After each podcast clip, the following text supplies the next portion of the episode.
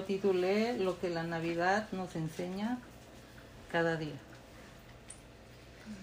Y en este pasaje vamos a, es un, texto muy hermoso porque en los primeros versículos del capítulo habla eh, en forma de prosa, pero ya después es un- una poesía. Eh, está compuesta de prosa y un poema después.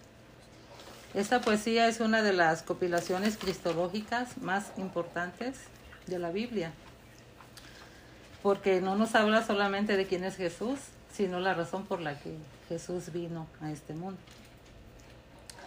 Y este texto está centrado en el nacimiento de Jesús. Y es muy importante entender por qué el apóstol Pablo, eh, en este tema de Filipenses tan complejo, él escogió hablar de la, de la reencarnación, de la encarnación de Cristo, lo que llamamos la Navidad. Eh, así que vamos a leer Filipenses 2, del 1 al 11. Dice así. Por tanto, si hay alguna consolación en Cristo, si algún consuelo de amor, si alguna comunión en el Espíritu, si algún afecto entrañable, si alguna misericordia, completad mi gozo sintiendo lo mismo, teniendo el mismo amor, unánimes, sintiendo una misma cosa. Nada hagáis por contienda o por vanagloria. Antes bien, con humildad, estimando cada cada uno a los demás como superiores a él mismo. Versículo 4. No mirando cada uno por lo suyo propio, sino cada cual también por lo de los otros. Haya pues en vosotros este sentir, esta actitud, que hubo también en Cristo Jesús. Versículo 6 el cual siendo en forma de Dios, no estimó el ser igual a Dios como cosa a que aferrarse, sino que se despojó a sí mismo, tomando forma de siervo, hecho semejante a los hombres. Y estando en la condición de hombre, se humilló a sí mismo, haciéndose obediente hasta la muerte y muerte de cruz. Por lo cual Dios también le exaltó hasta lo sumo y, lo- y le dio un nombre que es sobre todo nombre, para que en el nombre de Jesús se doble toda rodilla de los que están en los cielos y en la tierra y debajo de la tierra, y toda lengua confiese que Jesucristo es el Señor, para gloria de Dios Padre. Entonces vamos a estar en, del capítulo 2, del 1 al 11. Ah, la Navidad es una celebración muy especial para nosotros los cristianos. La Navidad como celebración, como una fecha o como una tradición, tiene el poder de unir familias, de unir amigos a personas alrededor de una mesa y eh, alrededor del tema del amor, ¿verdad? Las personas en ese tiempo aprovechan para hacer sentir a las personas queridas con un regalo, Ah, hay muchas época- épocas en el año, pero esta en sí es, es muy propicia para que la gente demuestre amor hacia los demás. La Navidad tiene el poder de reunir esas personas alrededor del gran tema del amor y de la generosidad. Ah, a través de obsequios, aunque no es necesario hacerlo. Pero sí en esta época se demuestra con obsequios ah, cuando tú amas a las personas o a tu prójimo, ¿verdad? Los creyentes recordamos el nacimiento de Jesús. Recordamos el amor con el cual nos amó de tal manera. Dice la escritura, ustedes, ustedes se saben el, el versículo, Juan 3:16, dice que envió a su hijo, Dios envió a su hijo, lo hizo nacer en un pesebre a su hijo por amor a nosotros. Y es tan fuerte el tema del amor asociado a la Navidad, al nacimiento de Jesús, que por eso nosotros los cristianos nos reunimos en la mesa porque recordamos que la salvación de Dios por nosotros fue una salvación por gracia, fue un regalo, ¿verdad?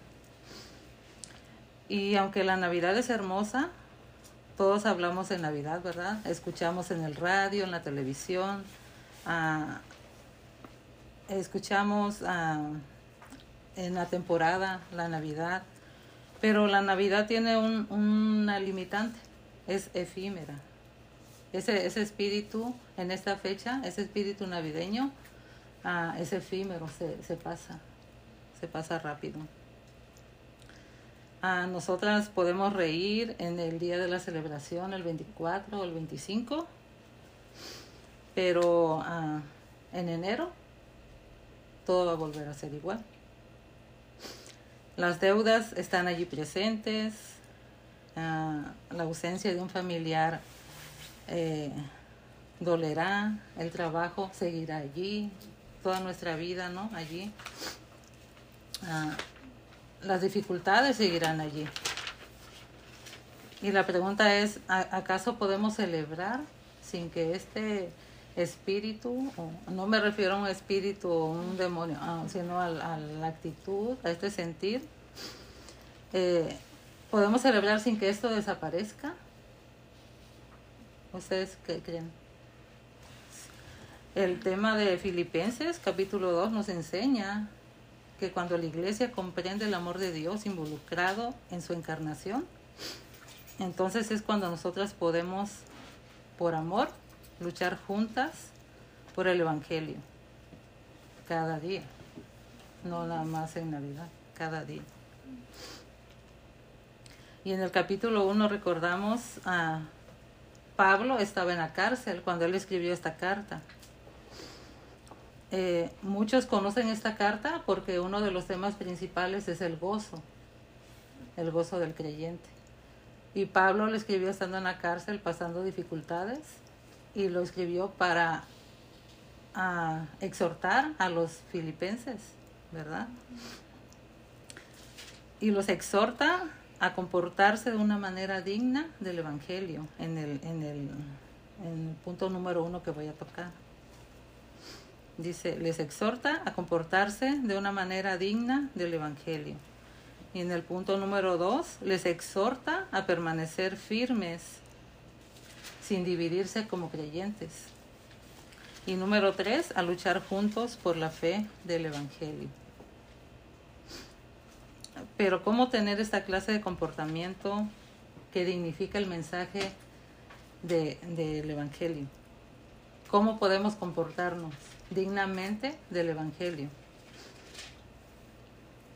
El argumento que Pablo presenta en este, en este capítulo 2 es que la manera en que nosotros nos podemos comportar dignamente del Evangelio es considerando el gran amor de Dios por nosotros, manifestado en su encarnación, en su nacimiento, como Dios se hizo carne, ¿verdad?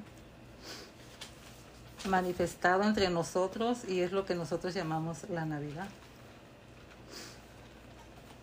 Cuando la iglesia considera el verdadero espíritu de la Navidad, es decir, el amor de Dios por nosotros, es cuando comenzamos a amar a los demás de la misma manera, de la misma forma en que fuimos amados por Dios. Y en ese capítulo 2, del, del versículo 1 al 4, veremos la manera en, en que en cómo siendo creyentes vamos a amarnos los unos a los otros. Y eso es algo que tenemos que reflexionar. ¿Cómo podemos amarnos los unos a los otros? Es entendiendo lo que Dios hizo, ¿verdad? Se encarnó y vino con un propósito. Se encarnó, Él decidió eh, dejar su gloria para venir a tomar una forma de ser humano por, por nosotros. Entonces, la vida cristiana es una vida de contrastes, ¿verdad? Por un lado, experimentamos ah, amor y, y otro día podemos experimentar rechazo. Un día podemos experimentar alegría y otro día podemos experimentar tristezas. En la vida cristiana experimentamos eh, la muerte, la vida y la muerte. O sea, es, un, es una vida de contraste. Y en, la vida cristiana enfrentamos escasez, pero también enfrentamos abundancia.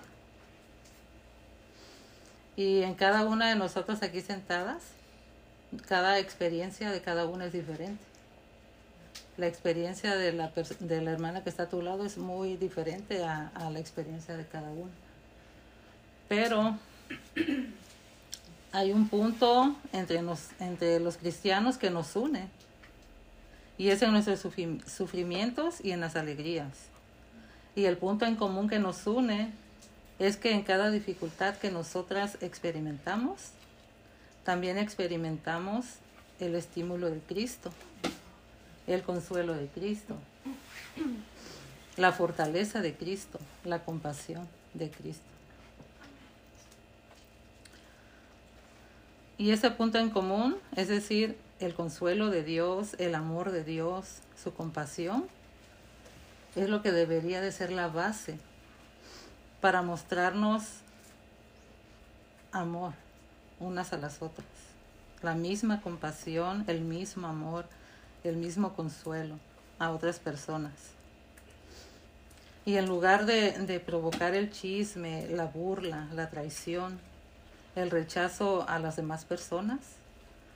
Si nosotros somos consolados por Cristo, debemos consolar a otros con ese mismo consuelo con el que somos consolados. Si somos amados por Cristo, vamos a amar a los otros. Si somos perdonados por Cristo, debemos perdonar a otras personas sus ofensas. Y es así como empieza la carta a los filipenses. En el versículo 1, capítulo 2, versículo 1, dice, por tanto, si hay algún estímulo en Cristo, si algún consuelo de amor, si alguna comunión del Espíritu, si algún afecto entrañable, si alguna misericordia, si algún afecto entrañable, completad mi gozo sintiendo lo mismo, teniendo el mismo amor, unánimes, sintiendo una misma cosa. Aquí Pablo está diciendo que eh, ustedes han sido estimulados, les está diciendo a los filipenses, han sido estimulados por Cristo. Es como si yo les preguntara a ustedes, en esta semana ustedes han sido estimulados por Cristo. ¿Hay algún estímulo de Cristo, hermanas, en ustedes? ¿Algún consuelo en su amor? Entonces Pablo, haciendo estas preguntas retóricas, les dice, ¿ustedes me aman? Tráiganme consuelo aquí en la cárcel. De esta manera, ámense entre ustedes, cuídense, edifíquense, no se rechacen, no lo hagan. Y así comienza el capítulo. Pero la pregunta es, Pablo, ¿cómo lo logramos? Eh, ¿Cómo logramos esto tan difícil? Y la respuesta viene en el versículo 3. Dice, nada hagáis por contienda o por vanagloria. Antes bien con humildad, estimando cada uno a los demás como superiores a él mismo. No mirando cada uno por lo suyo propio, sino cada cual también por lo de los otros. Pablo está haciendo este llamado a la unidad en los versículos 3 y 4, a la unidad y al amor, por medio de una actitud humilde, no egoísta, con una actitud desinteresada, es decir, sin vanagloria. Seguimos adelante. Aquí en los versículos 3 y 4, Pablo está mostrando que hay unos que hay vicios que destruyen la comunión entre dos creyentes, entre dos personas. Entre en un matrimonio, en una familia.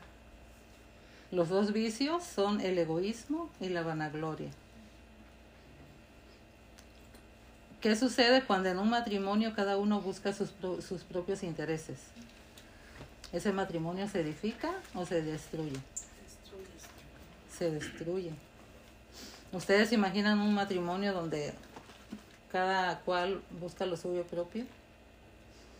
Eso está destinado a la, a la destrucción y pasa igual con uh, una amistad, pasa igual con uh, en, en tu trabajo, en un grupo de trabajo, cuando cada uno se considera superior al otro. ¿Qué sucede? ¿Qué demuestra la historia? Cuando cuando una persona un sistema se cree superior a los demás, el abuso es inmediato, ¿verdad? Se sienten superior y empiezan a, empiezan a abusar. Por lo tanto, lo que nos enseña Dios en este texto es que el egoísmo y la vanagloria destruyen la unidad. Por eso el egoísmo y la vanagloria, según estos versículos, es el problema de la humanidad. Entonces, si este es el problema, ¿cuál es la solución? Ser unido. Bueno, Pablo viene a mostrar la Navidad. La solución es la Navidad. La solución de Pablo, de Dios a través de Pablo, es que debemos de considerar, de considerar a el amor de Cristo al encarnarse para dejar de practicar el egoísmo y dejar de practicar la vanagloria. Es considerar lo que Jesús hizo, su nacimiento, pero sobre todo por qué lo hizo, por qué nació. Si nosotros comprendemos esto, ¿por qué Jesús vino a nacer en un pesebre donde comen los animales? Él siendo Dios, el creador del cielo y de la tierra, él uh, él que tenía el, el poder máximo, o sea, él, siempre ha existido, cómo vino a nacer en un, en un pesebre. ¿Cuál es la fuente? ¿Qué lo, ¿Qué lo inspiró a él o qué lo motivó a él a venir, dejar su gloria y venir y despojarse? Dice, tomando forma de siervo, tomando forma de humano, haciéndose hombre.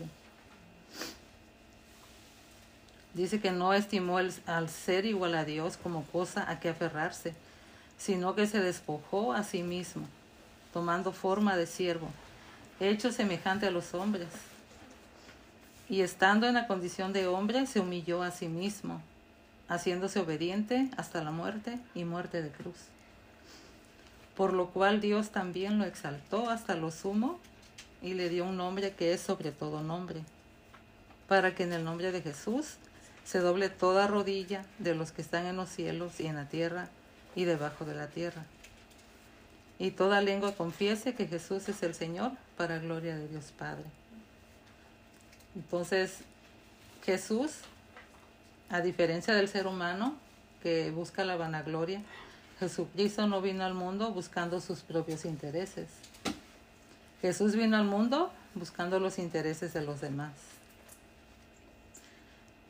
Jesús no vino a buscar la vanagloria, sino que Él vino a buscar la gloria de su Padre a este mundo. Y lo acabamos de leer en el del versículo 5 al 11.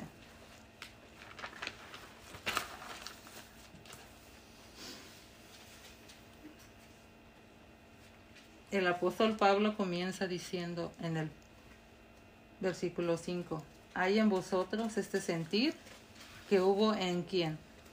En Cristo Jesús. De manera muy simple, Pablo dice, tengan esta manera de pensar que hay en Cristo Jesús. Pablo quiere mostrarnos el por qué Jesús vino a este mundo, qué lo impulsó a él, qué lo motivó a tener esta actitud, qué era lo que Jesús pensaba al querer venir a tomar la forma de ser humano.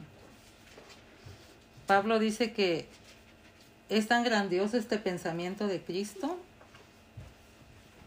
les dice a los filipenses, este pensamiento, esta forma de pensar de Cristo es tan grandiosa y tengan ustedes la misma forma de pensar de Jesús. Les está exhortando.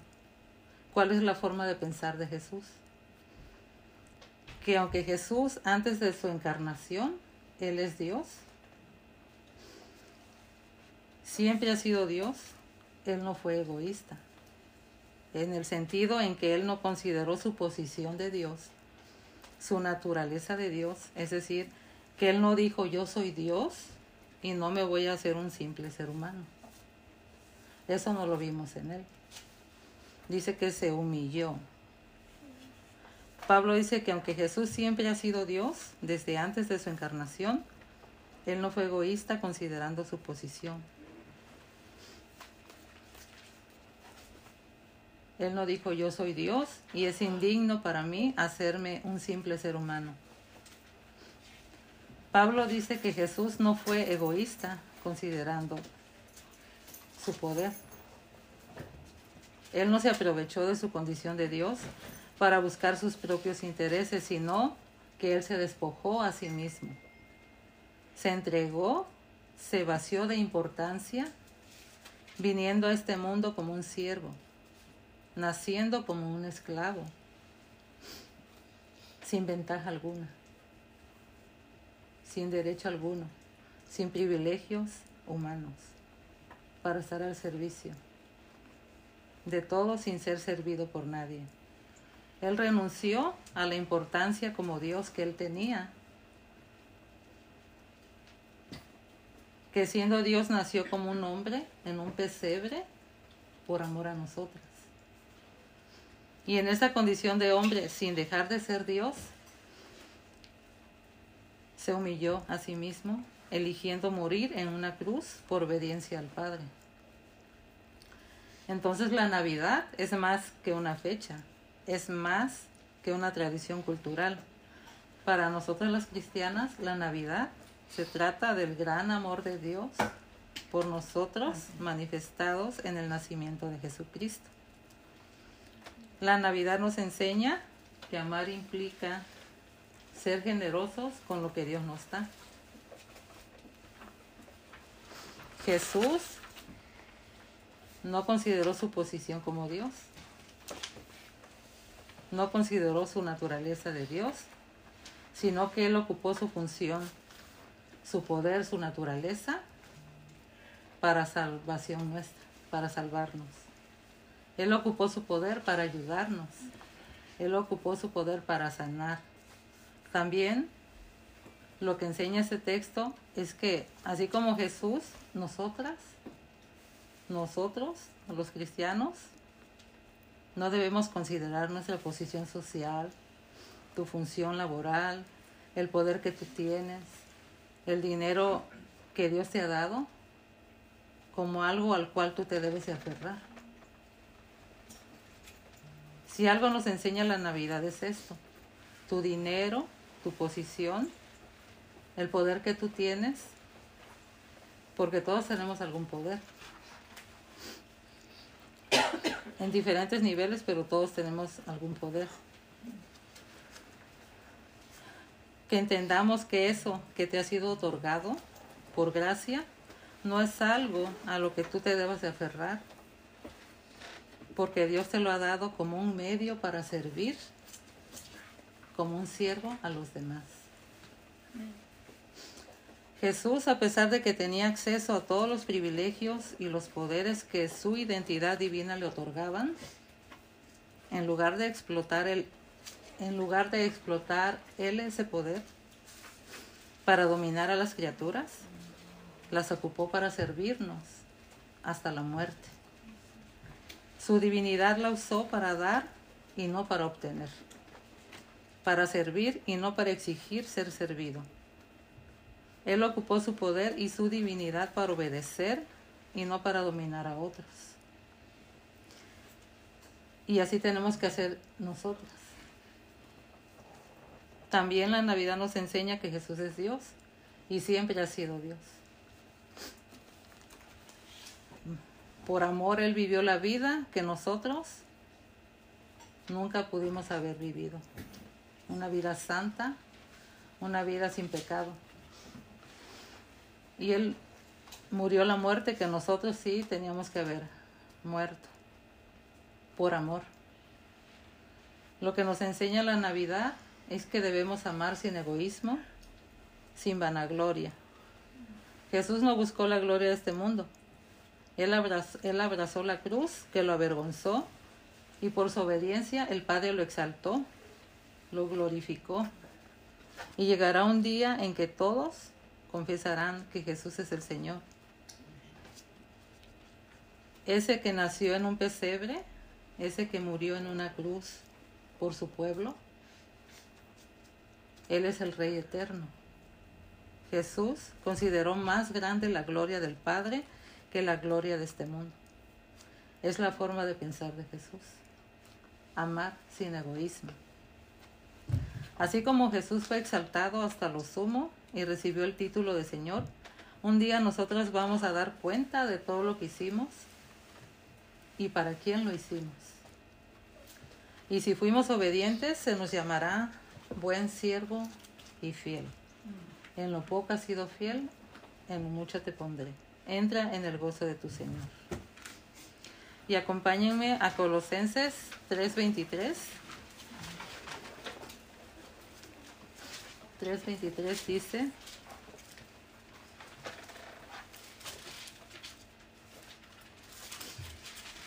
dice, y todo lo que hagáis, hacedlo de corazón como para el Señor y no para los hombres, sabiendo que del Señor recibiréis la recompensa de la herencia, porque a Cristo el Señor servís.